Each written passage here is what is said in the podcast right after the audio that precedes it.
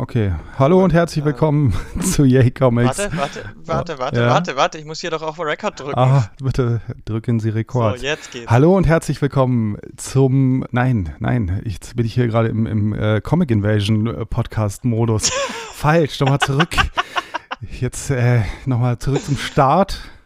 Alles auf Alles Anfang. auf Anfang. Und äh, wir sagen einfach Hallo und äh, nee, jetzt fange ich schon wieder so an. Wie, wie, wie habe ich denn, wie, ich habe vergessen, wie ich immer diese Sendung hier anfange. wie fangen wir denn hier überhaupt an, Lara?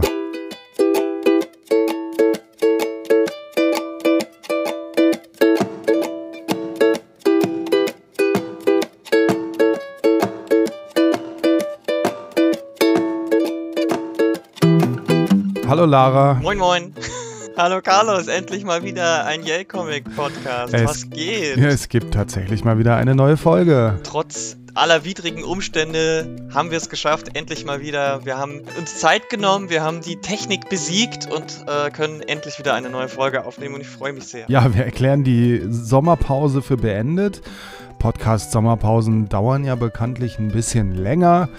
ähm, aber jetzt haben wir es geschafft und ähm, es ist ja nicht so, dass wir es nicht schon früher versucht hätten, aber es ist ja wirklich erstaunlich, was einem da alles dazwischen kommen kann. Irgendwie äh, Termine, Arbeit, Technik. Gesundheit. Leben und Podcasting passt einfach manchmal ganz schwierig nur Ja, zusammen. es verträgt sich manchmal nicht so. Ähm, Und selbst wenn man für das Podcasten lebt, kann das manchmal schwierig sein. Es ist einfach Aber jetzt- völlig aus den Fugen geraten. Dabei haben wir, glaube ich, beim letzten Mal sogar ganz großmundig neue Folgen und tolle Gäste angekündigt und dann ist einfach nichts gekommen. Es, aber es kommt. Das ist jetzt nicht, äh, das ist nur Das ist auf, aufgeschoben, aber nicht aufgehoben. Genau, so. Es, es, es, es wird noch alles passieren, Genau. aber wir dachten, bevor wir jetzt wieder bei Null anfangen, machen wir eine schnelle, kurze Abfeuerfolge und geben danach dann die langen. Also wir haben immer noch geplant, es wird noch eine weitere, mindestens eine Folge kommt dieses Jahr noch. Das ist jetzt noch die November-Folge, die wir jetzt am 27. November aufnehmen. Und im Dezember gibt es auch noch eine Folge. Genau, das hat Lara jetzt versprochen und ähm, Das habe ich jetzt versprochen und wird auch nicht gebrochen. dann äh, wird das passieren, weil alles, was Lara sagt, ist die Wahrheit. Ah, ah, ah, ah. I have the power!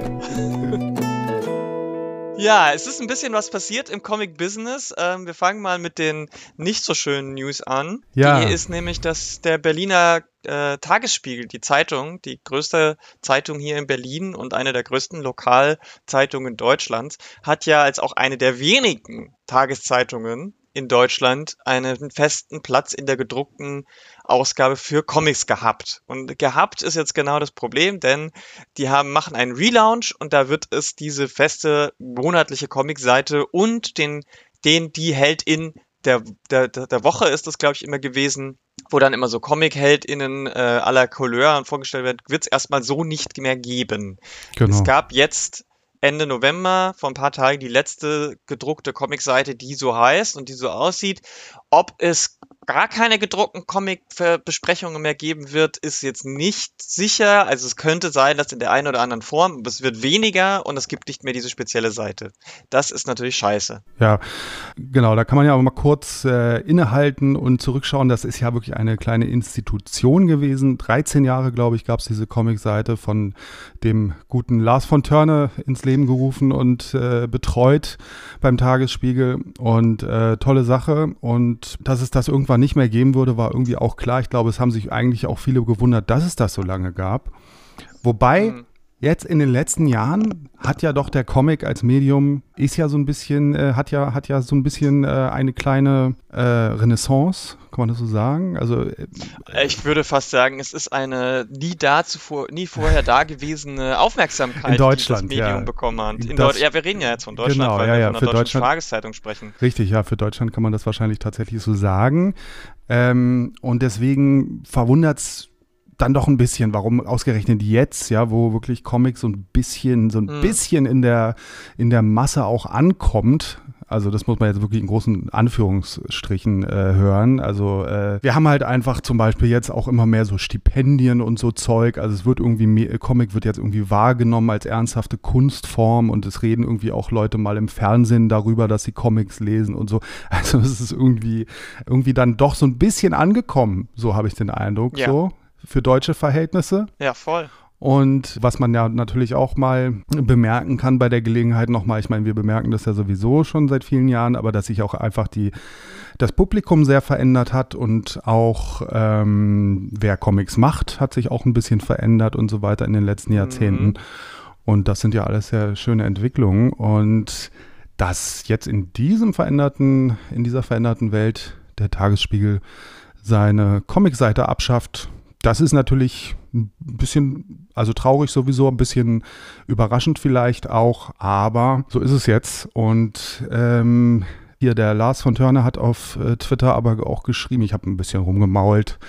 Ich habe tatsächlich einfach nur geschrieben, dass, dass der letzte Grund für mich immer war, die Zeitung überhaupt nochmal zu kaufen. Ja, same. Und es soll aber wohl so sein, dass die Comics weiterhin stattfinden im Tagesspiegel, aber halt verstreut und nicht mehr so konzentriert was hm. schade ist. Ja, also ich finde halt wirklich, da treffen zwei gegenläufige Trends natürlich total aufeinander. Also ich meine, dass die Print Branche und auch die Zeitungsbranche damit ganz vorne ja seit Jahren struggelt, äh, ist ja jetzt auch kein Geheimnis mehr. Die, das, die, das wurde ja schon vor zehn Jahren wurde ja schon der Niedergang ähm, ähm, propagiert und das ist ja auch tatsächlich so passiert. Die Auflagenzahlen äh, sind gesunken, die ähm, WerbekundInnen sind weniger geworden oder die, die noch da sind, wollten weniger Geld zahlen und ähm, das ist natürlich alles richtig und gut, aber es ist halt genau das, dass ich mir dann denke, aber dann, warum dann gerade sowas einstellen, was anscheinend eine größere,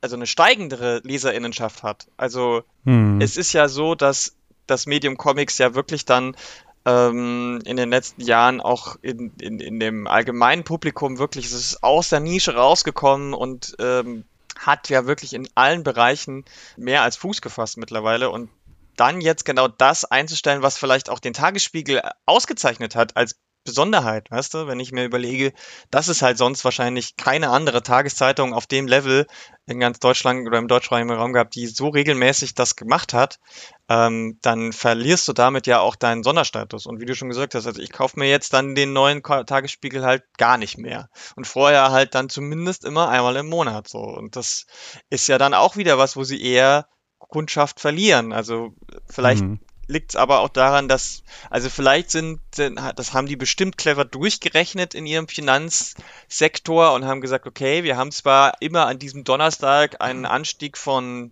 1%, aber insgesamt verlieren wir durch die ganzen Freelancer, die wir da extra beauftragen müssen, äh, 3% an Geld. Also ist es ein Minusspiel und wir müssen es einstampfen. Also ja. so wird sehr platt formuliert, aber das ist vielleicht dann passiert so. Aber ich finde es halt trotzdem, ist ja auch ein Prestige. Man kann aber auch sagen, vielleicht, wenn man es positiv drehen will, der Tagesspiegel hat seine Aufgabe erfüllt.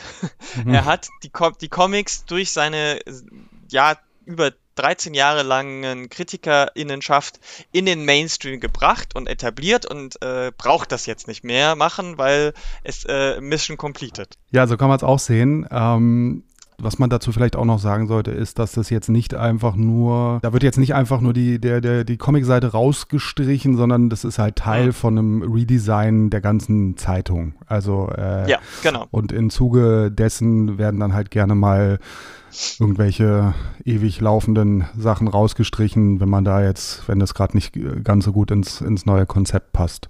Mhm. Ob es funktioniert, für die werden wir dann sehen. Mhm. Ja. Lara, du hast ja auch hin und wieder für den Tagesspiegel mal was geschrieben. Ja. Du hast da aber auch jetzt nicht mehr Infos oder so dazu. Wenn ich sie hätte, dürfte ich sie wahrscheinlich auch nicht sagen. Nee, ich bin natürlich persönlich davon auch betroffen und finde es äh, sehr schade. Lars hat uns da auch eine sehr lange E-Mail geschrieben, auf die ich noch antworten möchte. Ähm, aber ähm, ich kann da jetzt auch nicht mehr dazu. Also, wie gesagt, ich weiß auch nichts mehr, außer dass es halt jetzt im Zuge des Relaunches äh, so passiert. Und äh, ich weiß, dass Lars da sehr hart für gekämpft hat, dass es weiterhin bestehen bleibt, aber es eben jetzt nicht so ist. Okay. Aber es wird natürlich digital, zumindest auf der Tagesspiegel Homepage, weiterhin ja. regelmäßig Comic-Rezensionen und Besprechungen und Themen geben. Und das ist schon mal auch viel wert, weil ich glaube, der Tagesspiegel auch als digitale Tageszeitung natürlich ähm, eine ordentliche Reichweite hat und was zu sagen hat und so weiter. Ähm, der Unterschied ist natürlich, dass so eine gedruckte Zeitung blättert man im Sinne halt einfach mal durch, auch wenn man sich vielleicht nicht explizit für Comics interessiert. Ähm, wird man sich die Seite mal anschauen. Digital wird man dann vielleicht eher selten auf den Bereich Kultur, Comics explizit klicken. Das ist natürlich dann immer so ein bisschen der Nachteil. Da muss man dann dafür sorgen, dass dann die, ähm, die Maschine im Internet läuft, also Word of Mouth im digitalen Bereich, dass man halt dann über Social Media und FreundInnen und Foren und was weiß ich nicht alles versucht, das zu pushen. So auch wir natürlich dann in Zukunft. Ja, ähm, soll auch gar nicht so schlecht geklickt werden, habe ich gehört, der Comic-Kram beim Tagesspiegel. Ja. Naja, das, aber auch äh, da gibt es wenig Vergleichbares. Ja. Okay. Tagesspiegel, äh, Comicseite. Rest in Peace. Mhm. Aber gute Nachrichten haben wir auch. Zum ersten äh, haben wir ja schon kurz vorher das äh, in einem Nebensatz im, das Comic-Stipendium, das Berliner erwähnt. Hast du das? Und ähm, das, da sind jetzt die äh, das Jurygespräch ist gelaufen. Wir haben, wissen noch nicht, wer, wer es dieses Mal bekommt, wer alles gefördert wird. Aber wir wissen, dass es Mitte Dezember verkündet wird und wir wissen, dass es noch mehr Geld gibt, als es in den letzten Jahren gab.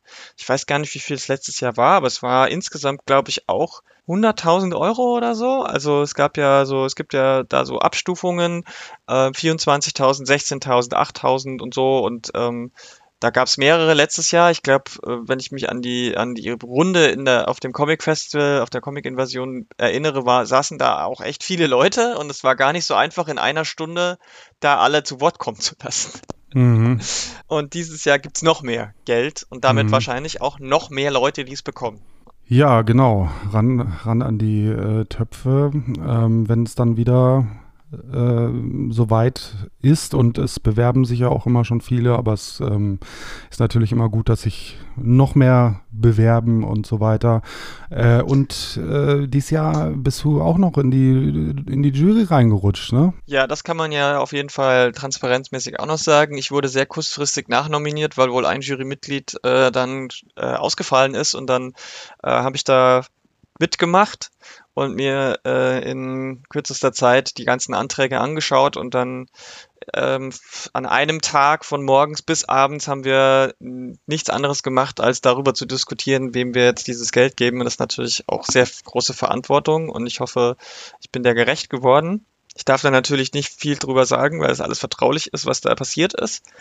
Aber es war natürlich schon interessant ähm, zu sehen, wie solche, wie, da, wie das Verfahren dann so abläuft, was für die, was für andere Leute interessant ist. Die Jury-Zusammensitzung kann man ja, glaube ich, Setzung kann man ja öffentlich einsehen dann, spätestens wenn, wenn das verkündet wird.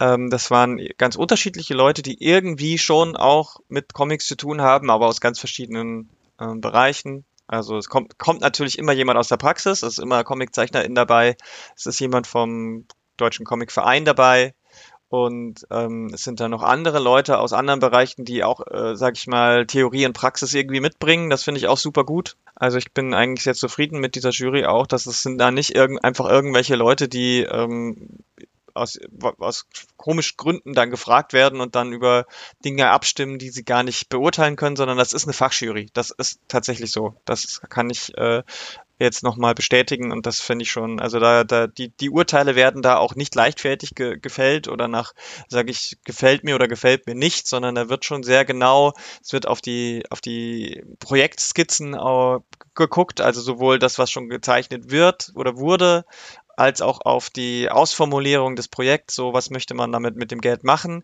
Das Gute ist halt, dass es eigentlich keine Projektförderung ist. Ne? Also es, man, mhm. man kriegt, wenn man das Geld kriegt, kriegt man das Geld und was man dann damit macht, ist dann erstmal äh, einem selbst überlassen. Ach, ist das, das ist so? ja das Gute. Ja, ja, also es ist anders als die meisten Projektförderungen. Es ist ein anderer Topf, es ist eine Personenförderung. Ähm, aber die Person sollte halt schon irgendwie in dem, in dem Antrag sagen, was mache ich damit oder wozu brauche ich das Geld. Ähm, und je mehr wir da, je mehr die Jury davon dann halt schon sehen kann, ist natürlich umso besser. Also wenn man zum Beispiel so einen, ich nenne es jetzt mal ganz mini Finanzplan aufstellt und den in den Antrag mit reinschreibt, ist das natürlich auch super. Und ähm, wenn natürlich schon irgendwelche Skizzen oder Zeichnungen da sind, dann ist das, kann das helfen. Aber wenn man ja auch, ähm, wenn man dann hinter, wenn man sich bewirbt und sagt, ich brauche erstmal äh, eine Anschubfinanzierung, um Klarheit zu bekommen, oder ich will das für eine Comic-Recherche machen, dann ist das auch in Ordnung. Deswegen gibt's ja auch die verschiedenen Abstufungen. Und nächstes Jahr ist es tatsächlich auch so, dass es, dass man in der Antragsformularbeschreibung, in dem digitalen Formular auswählt, für wie viel Geld man sich bewirbt. Bisher war das ja nicht so. Man musste das nicht, man konnte das dazu schreiben.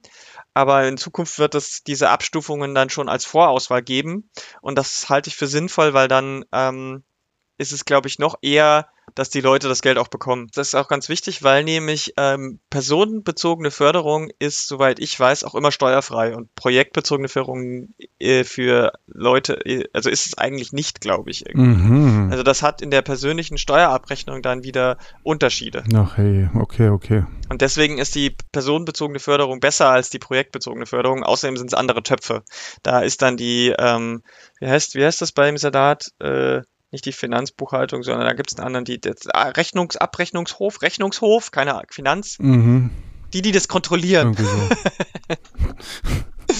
Ähm, das äh, ist dann wieder äh, anders. Also das ist super, dass es so ist und ähm, es gab reichlich 100 Bewerbungen. Also es ist immer noch Luft nach oben. Mhm. Und es gibt ja noch, es gibt ja zwei Stipendien und für das Hauptstipendium gab es reichlich 100 und dann gibt es ja noch dieses äh, Residency, ja. wo man, ähm, ich weiß gar nicht, sind sechs oder acht Monate in Frankreich ist mhm. und dort dann quasi kostenlos wohnen plus Geld kann, um Comics zu machen mhm. oder sich dafür ein oder zu recherchieren. Und da sind die Bewerbungszahlen deutlich unter 100. Also da könnten sich noch viel mehr Leute bewerben. Da ist natürlich die Antragssituation ein bisschen äh, schwieriger, weil du schon konkreter auch formulieren musst, warum du ausgerechnet in Paris äh, sein solltest dafür. Ja. Also der Bezug zwischen Comic und Frankreich und Comic und Paris sollte dann in dem Antrag ein bisschen stärker rausgearbeitet werden. Aber da ist auf jeden Fall die Chance, dass man ausgewählt wird, noch ein bisschen höher. Mhm. Ähm, auch wenn es nur einen Aufenthalt gibt und bei den Hauptstipendien gibt es ja theoretisch X. Ne? Also mhm da ist, da ist die Auswahl dann größer, aber äh, man hat halt auch eine größere Konkurrenz. Also da nochmal, genau. Die, der Aufruf, das ist dann, ich glaube, die Bewerbungsfrist ist immer bis Oktober oder so und freigeschaltet wird es im September. Also man hat für die tatsächliche Antragszeit, um das einzureichen, glaube ich, auch nur einen Monat oder so. Aber man kann das ja vorher vorbereiten. Ja, also, ja. Ja, ja, das ist auf jeden Fall cool. Mitte Dezember wird es veröffentlicht. Da können wir vielleicht dann in der nächsten Folge nochmal kurz eingehen, wenn die Namen bekannt geworden sind und die verkünden. Jo, das machen wir. Und als dritte, als dritte frohe Botschaft äh, können wir natürlich noch ein bisschen äh, eigene Hausmeisterei betreiben. Mhm, ne? Natürlich. Ja, es gibt wieder eine Comic Invasion nächstes Jahr. Yes! Unser schönes Berliner Comic Festival, an dem wir auch mitarbeiten. Und ähm, da haben wir jetzt inzwischen auch ein Datum für mhm. 2023. Und dieses mhm. Datum war im Mai. Und. Ich, es äh, ist der 6. und 7. Mai, wenn ich mich Es irre. ist der 6. und 7. Mai, genau. Also 6. 7. Mai. Comic Invasion 2023 am 6. und 7. Mai wieder im Museum für Kommunikation Berlin. Mit einer Satellitenwoche vorher und äh, vielleicht auch noch ein paar längere äh, Ausstellungen hinterher. Gastland ist Italien. Genau. Wir haben ja eine inzwischen dann schon fast eine Tradition von politisch etwas schwierigen Ländern in unseren Gastländern. äh, ähm, und ja, hoffen wir mal, dass da bis zum Mai nichts dazwischen kommt, wie letztes Jahr, als es Russland war. Mhm. Ähm, also dieses Jahr? Äh, dieses Jahr, genau. Ja, wir haben dieses Jahr, hatten wir den äh, Länderschwerpunkt Russland. Dazu entschieden äh, hatten wir uns natürlich, äh, bevor das ganze Zeug passiert ist hier dieses Jahr. Und ähm, ja. deswegen wurde es dann alles ein bisschen kompliziert. Und äh, wir haben den Internationalteil dann aus dem Festival rausgenommen und erstmal auf Eis gelegt. Und der fand dann im Herbst statt, vor wenigen Wochen. Genau der stand, da haben wir dann äh, ganz bewusst das nochmal ein bisschen anders gedreht und Leute, die dann zum Beispiel aus Russland geflohen sind, ähm, wegen des Regimes ausgestellt und Leute, die Russland kritisch sind und so weiter. Das passiert uns hoffentlich dann nächstes Jahr nicht mehr und dann wird der Internationalteil ja. einfach auf dem Festival stattfinden. Ja, also ich glaube nicht, dass Italien jetzt äh, auch wenn sie unter einer äh, faschistoiden Politikerin geführt werden, dass sie jetzt anfangen, andere Länder zu überfallen. Ich glaube, das kann Italien sich äh, gar nicht leisten oder erlauben. Da ist ja auch die geopolitische Lage so mit NATO und sowas äh, ganz anders. Aber äh, wir haben äh, schon viele interessante Künstlerinnen im Portfolio, die wir jetzt versuchen zu organisieren mit Ausstellungen und Künstlerinnengesprächen. Und natürlich wird es da auch politisch äh, werden in die, deren Comics mal sehen. Wir freuen uns sehr und freuen uns auch, wenn ihr wieder vorbeikommt. So sieht's aus. Und jetzt wollen wir natürlich aber auch noch über ein bisschen Comics reden, oder? Ja, können wir machen. Ähm, ich habe jetzt allerdings nur so ein super kurzfristiges Ersatzthema, weil ich eigentlich über was anderes reden wollte, nämlich über Eva Müllers Scheiblettenkind, was ich gerade lese und was ich bisher ganz toll finde. Bin ich aber noch nicht durch, deswegen kommt es in der nächsten Folge. Und dieses Mal habe ich dann jetzt ganz spontan hier äh, mir etwas gegriffen, was ich äh, jetzt schon eine Weile lese, was auch schon etwas älter ist. Da handelt es sich um einfach eine Serie, die sehr, sehr lange lief und die ich gerade so äh, hin und wieder mal weiterlese. Und das ähm, ist durchaus mal auch eine Erwähnung wert. Dazu mehr dann gleich von mir. Mhm. Und Lara, du hast zwei Sachen dabei, ne? Deswegen fängst du erstmal an jetzt. Genau, ich, ich fange auch an mit einer Serie, die gerade gestartet ist, und zwar eine Manga-Serie. Gab's, gibt's bei Manga Egmont ganz neu, Small Town Girls heißt die, mm, von äh, Yuta Nishio. Und es geht um zwei ja, Highschool-Schülerinnen, sag ich mal. Äh, Tayama und Mizuno heißen die und die leben in einer Kleinstadt und diese Kleinstadt hat die Besonderheit, dass sie äh, zwar nicht wirklich offiziell geteilt ist, aber gesellschaftlich geteilt ist, denn es gibt eine, ein großes Unternehmen mit einer großen, mit einer groß, mit einem großen Fabrik und, und Plantage und so weiter ähm, auf der einen Seite und dann gibt's den Rest der Stadt auf der anderen Seite und ähm, die sich von dem Unternehmen so ein bisschen bevormundet fühlen, die da sehr viel Aversion haben. Ähm, und da ist ganz vorn dabei der Bürgermeister, der sich gegen den Firmenchef so ein bisschen, da gibt es eine Rivalität.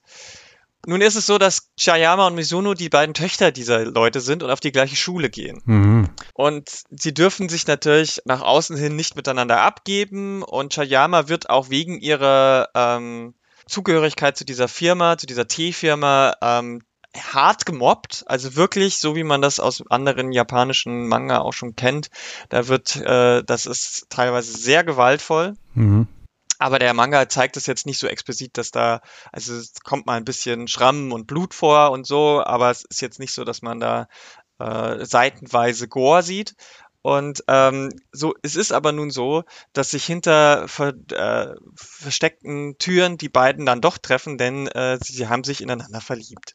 Natürlich. Ja, also es ist so, es ist jetzt nicht so ganz das klassische Romeo und Julia Prinzip. Ähm, ich bin aber erstmal sehr angetan, weil ich mag den Zeichenstil von Yuta Nishio sehr gerne. Es ist, ähm, es ist ein sehr klarer, sehr, ähm, ja, sehr, sehr, ist ein bisschen kühl, aber sehr schön. Es hat ähm, die gerade so, wenn es um so Sachen wie die Kleidung der Person geht und so, ist es halt sehr haptisch, also sehr viel mit Schatten und Faltenwurfen und so weiter. Es ist sehr schön gezeichnet. Die Figuren ähm, haben, haben wirklich sehr viel Charakter.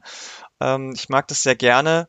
Und ich bin mal gespannt, wo das jetzt ganz, das Ganze jetzt hingeht. So.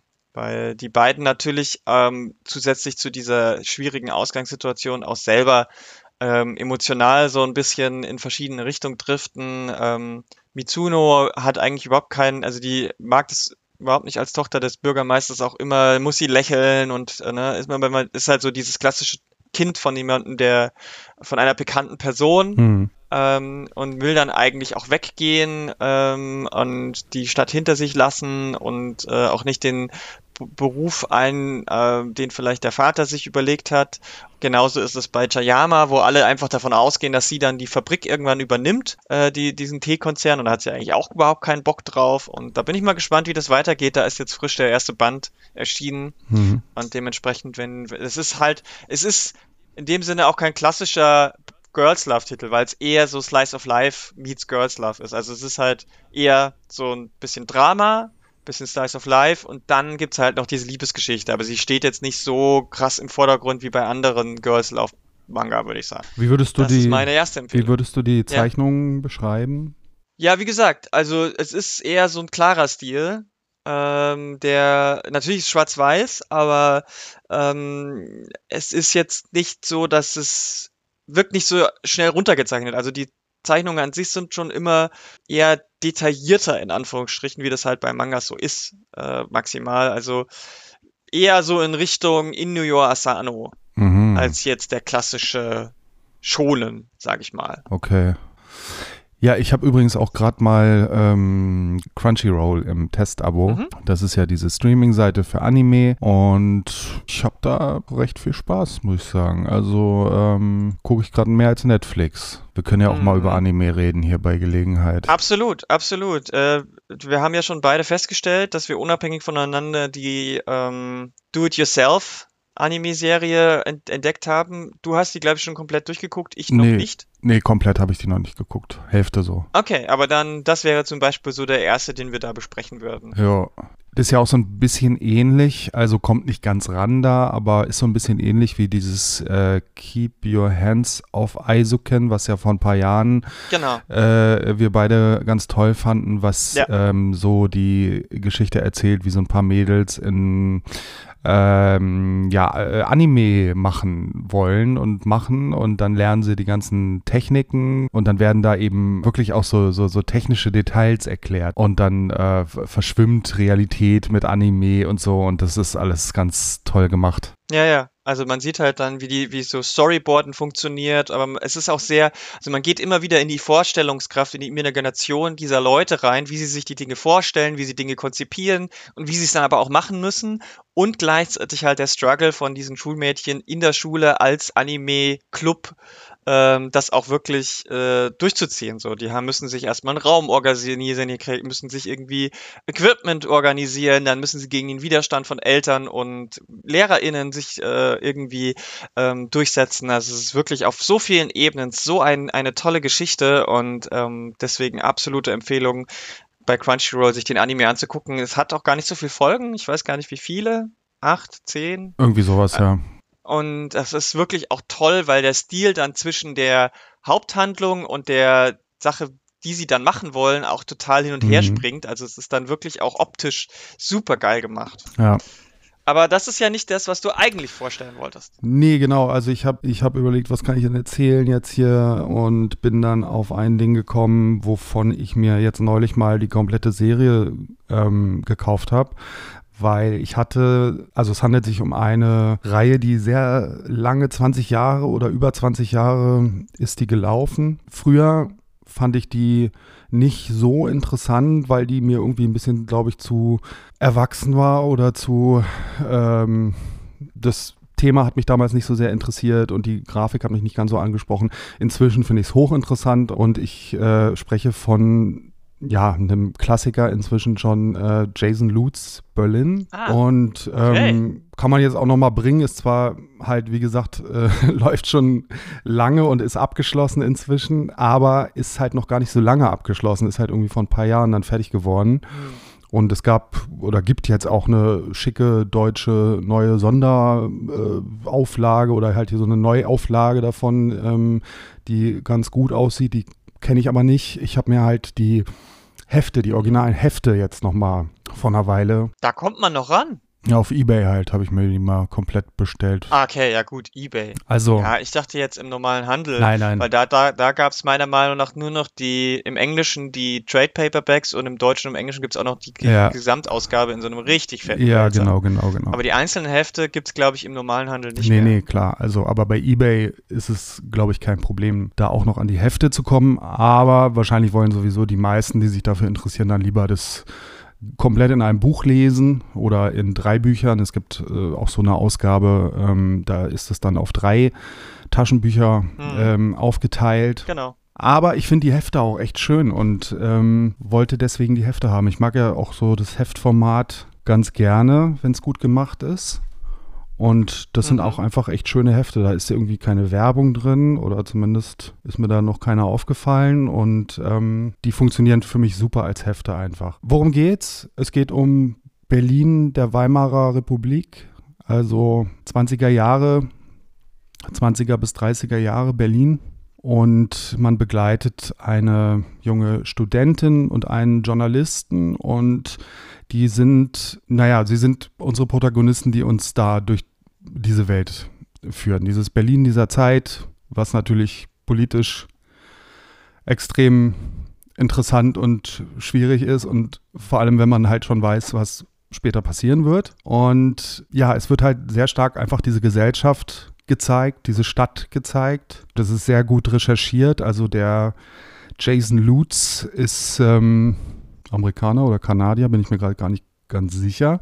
Aber der hatte lange Zeit Berlin niemals betreten und hat alles nur mhm. recherchiert und das aber sehr, sehr gut. Also ähm, mhm. die Darstellung der Stadt ist einfach großartig in dem, in dem Ding. Und jetzt, ähm, inzwischen war er dann, war er dann auch mal in Berlin. Und äh, aber wie gesagt, den größten Teil der Serie hat er tatsächlich so Karl-May-mäßig ähm, gemacht, ohne jemals, jemals da gewesen zu sein, was ich schon irgendwie echt äh, bemerkenswert finde. Und das dann auch noch so gut, so gut zu machen, soweit, soweit ich das beurteilen kann. Also es wirkt wirklich alles, mhm. alles sehr, sehr gut getroffen. Und ähm, ja, was ich schon gesagt habe, früher hat, hat, mich das, als es neu war, hat, hat mich das nicht so richtig begeistert, weil äh, mir war irgendwie die Thematik irgendwie ein bisschen äh, nicht interessant genug und die Zeichnungen waren so ein bisschen undynamisch könnte man sagen. Es ist halt auch schwarz-weiß und, ähm, und ähm, eher so ein bisschen auf der Nasolin Claire, aber schon so ein bisschen in, naja, fast schon ein bisschen, Holzschnittsartig teilweise. Also es sind jetzt keine mm. dynamischen Action-Sequenzen oder sowas. Ähm, mhm. Und so ein mhm. ganz klein bisschen habe ich das Problem auch immer noch. Also es gibt wirklich so teilweise so Bilder, naja, die ich jetzt nicht so komplett gelungen finde, aber diese Stadtdarstellung und so weiter, das ist einfach seine Stärke und das ist alles richtig großartig. Die Charaktere mhm. ähm, sind dann nicht so ganz seine Stärke, würde ich sagen, aber auch, auch voll okay. Ja, ich hab's, ich hab's noch nicht durchgelesen. Ich habe immer wieder mal reingeguckt und durchgeblättert, aber es war mir dann immer auch einfach ein bisschen zu viel. Ja, es ist ein dickes Ding. Naja, also die, die Gesamtausgabe ist schon echt ein, ein Klopper. Ja. Also viele hundert Seiten. Ja. Und ähm, ich fand es vom Thema jetzt nicht total uninteressant, aber immer wenn ich so angefangen habe zu lesen, fand ich es dann auf Dauer doch ein bisschen so zu trocken. Mhm. Zu, ähm, also weiß ich nicht. Ich glaube, das ist vielleicht für Leute außerhalb von Deutschland und Berlin interessanter als für Leute, die hier leben. Das kann sein. Oder wenn man sich halt wirklich sehr spezifisch für die Berliner Geschichte interessiert und es gern mal so das gelesen. Das natürlich immer, klar, klar. Aber ich meine jetzt, wenn ich so an das Allgemeinpublikum denke, ist da vielleicht nicht genügend, was die Leute dann einfach catcht. Ja. Also der Stil ist da, wie du schon beschrieben hast, auf Dauer auch ein bisschen sehr und das meine ich jetzt gar nicht zu abwerten, sondern er ist in dem Sinne unspektakulär, dass es halt auch wirklich sehr dahin fließt. Das ist für, das kann ja auch sehr angenehm sein, aber es ist halt irgendwie, weiß ich nicht. Also es hat mich weder auf der inhaltlichen noch visuellen Ebene bisher so in einem Moment äh, mitgenommen, dass ich gesagt habe, okay, jetzt lese ich das auch mal zu Ende. Mm, ja, ja. Es kommt natürlich auch immer auf den Zustand an. Also ich meine, jetzt gerade im Herbst, Winter ist es vielleicht eher was, was man lesen könnte, weil man sich dann doch mal auch mal länger Zeit nimmt und auf die Couch oder in den Ohrensessel mit einem Heißgetränk oder einer Kanne Heißgetränk dann in dem Fall mhm. und dann vielleicht auch mal eine Stunde das liest, liest, weil ich glaube, es ist auch besser, man liest es eher in kurzen, eng zusammenhängenden Abschnitten, als dass man das über Wochen hinweg liest.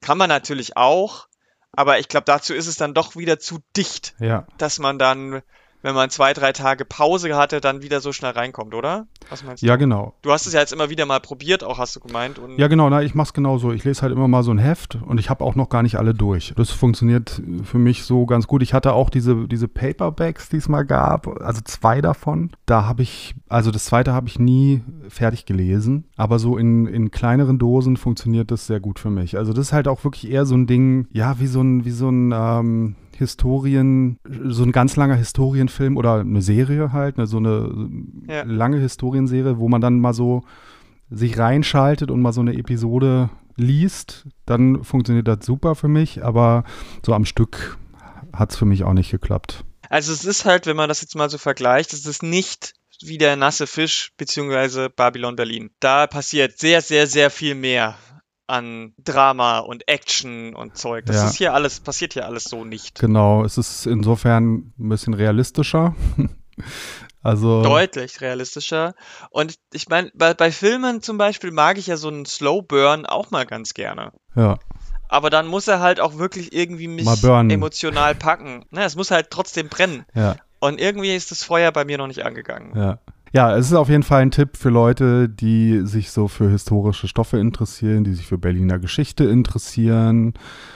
Also, dann würde ich schon sagen, must read. Aber Mhm. äh, ansonsten, ja, muss man mal gucken. Ne? Muss man vielleicht mal anlesen oder so.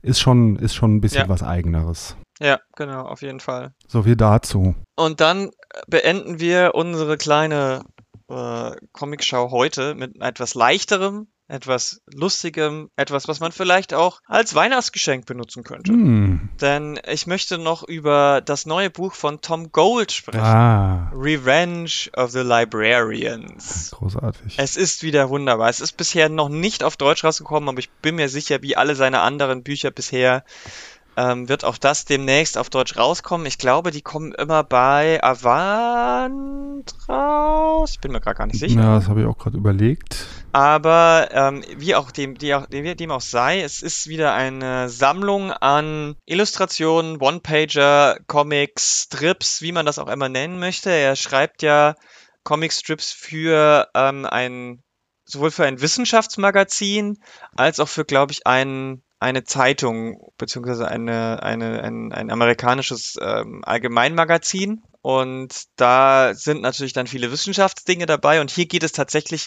äh, um eines seiner Lieblingsthemen, nämlich Bücher. Ähm, die ha also er hat immer wieder verschiedene Gags, die er in verschiedenen oder verschiedene Strip-Formate, die er dann mit neuen Pointen auflädt. Also ähm, also zum Beispiel, wenn es darum geht, was für Bücher für wen sind. Er nimmt dann sehr gerne auch mal das eine oder andere Genre aufs Korn. Ähm, also es gibt da so ein Strip, wo dann, wo man so drei AutorInnen an, an einer auf einer Buchmesse nebeneinander an Tischen sitzen sitzt, sieht und dann hat man halt einmal irgendwie so ähm, äh, eine, eine Autorin, wie, wie mein Leben als ähm, Biologin mich zu äh, einem äh, zu äh, meinem Roma ro romantischen äh, Romandebüt gebracht hat. Und die nächste wie mein äh, wie der wie meine eigene äh, weiß ich nicht, Selbsterkenntnisreise mich zu diesem ähm, romantischen Liebesroman gebracht hat und die dritte Person ist, ähm, ist äh, da steht dann irgendwie so über im, im Groben übersetzt ähm, ähm, äh, die, die Buchmessenmörder. Mhm. Also ähm, da geht's dann darum, dass die Person eben auf äh, Buchmessen andere AutorInnen umbringt. Mhm. Das fand das ist so, also es sind dann so, so, das ist so ein Ausschnitt oder es gibt dann so kleine Spielchen zum selber machen, äh, Trinkspiele zum selber machen oder es werden gewisse äh, Stereotype gebrochen. Also man sieht zum Beispiel ähm, so einen klassischen ähm, romantischen Horror, so aus der aus der Gothic Horror Tradition, wo irgendein äh, Graf hat eine junge Frau entführt und sagt, ich äh, äh, du wirst jetzt für immer mit bei mir auf diesem Schloss eingesperrt und du wirst dieses dieses Schloss niemals verlassen. Und sie sagt nur so, wow, das ist aber ein riesengroßes Schloss, das sieht ja toll aus. Ähm, zeig mir mal zeig mir mal ein paar Räume und im nächsten so, ich bin äh, äh, ver ver verflucht und äh, es ist alles ganz schlimm und sie nur so, diese ganze Bücher Bibliothek gehört jetzt auch mir? und das dritte Panel ist, jeden Abend verwandle ich mich in ein äh, in eine Art äh, Fledermausmonster und muss hinaus in die Nacht und das Blut von äh, Kindern trinken und sie so, ja, ja, okay, ich nehme mir mal hier einen Rotwein und diesen äh, dieses dieses Buch, äh, mach nicht zu lang. Ja, Tom Gold ist großartig. Sowas. Ja. Also es ist schwer, das einfach zu erzählen, weil natürlich der Witz dann immer so ein bisschen verloren geht. Aber es sind wirklich tolle, tolle, tolle Bücher, die er schreibt. Und zuletzt hatte er, glaube ich, irgendwie was über Wissenschaft auch gemacht. Da ging es irgendwie um ähm, die Theorie des Unmöglichen oder so hieß das, glaube ich, oder so ähnlich. Und Äh, jetzt geht es eben wieder um Bücher und um BibliothekarInnen und so weiter. Mhm. Also es ist sehr großartig. Bis jetzt zwar nur auf Englisch, aber es ist natürlich auch sehr verständliches Englisch und äh, wie gesagt, kann man, kann ich sehr empfehlen, kann man in kleineren und größeren Dosen sich äh, jeden Tag immer mal wieder ein, zwei Sachen lesen und helfen einem vielleicht auch durch den grauen, durch die graue Zeit und wie gesagt auch sehr gut als Geschenk. Ja, das, genau, das ist wirklich ein sehr gutes Geschenk. Das könnt ihr mal Leuten unter den Baum legen. Ja. Naja, da waren ja jetzt doch ein paar Comics dabei. Eine gute Mischung, wie immer, bei uns, bei Yay Comics. Ganz, ganz unterschiedliches Zeug mal wieder. Ja, da, da ist doch für jeden was dabei. Beim nächsten Mal gibt es dann wieder ein bisschen mehr intensivere, tief, tiefere Auseinandersetzungen, tiefere Nix, nix, ähm, nix, nix versprechen hier. Das- thematische Sachen, die wir, die wir äh, natürlich mit großartiger Recherche vorher Mhm. aufbereiten und für euch dann ähm, in Diskussion und Gespräch äh, präsentieren werden oder auch nicht. das ist unser Podcast, wir machen, was wir wollen. Genau, beschwert euch doch. Ja, gerne, beschwert euch gerne auf Twitter. Genau, ja, ihr könnt uns antwittern, ihr könnt uns, äh, ach, wir sind jetzt auch auf Mastodon. Mastodon. ja, das war's für heute. Haben wir noch irgendwas? Nee, erstmal noch nicht. Nee, wa? Erstmal nicht. Wir sind Gut. froh, wir sind froh, dass wir wieder da sind. Hoffentlich seid ihr auch froh und ähm, bis zum nächsten Mal. Äh, lest Comics. Lasst es euch gut gehen. Macht es gut. Bis dann.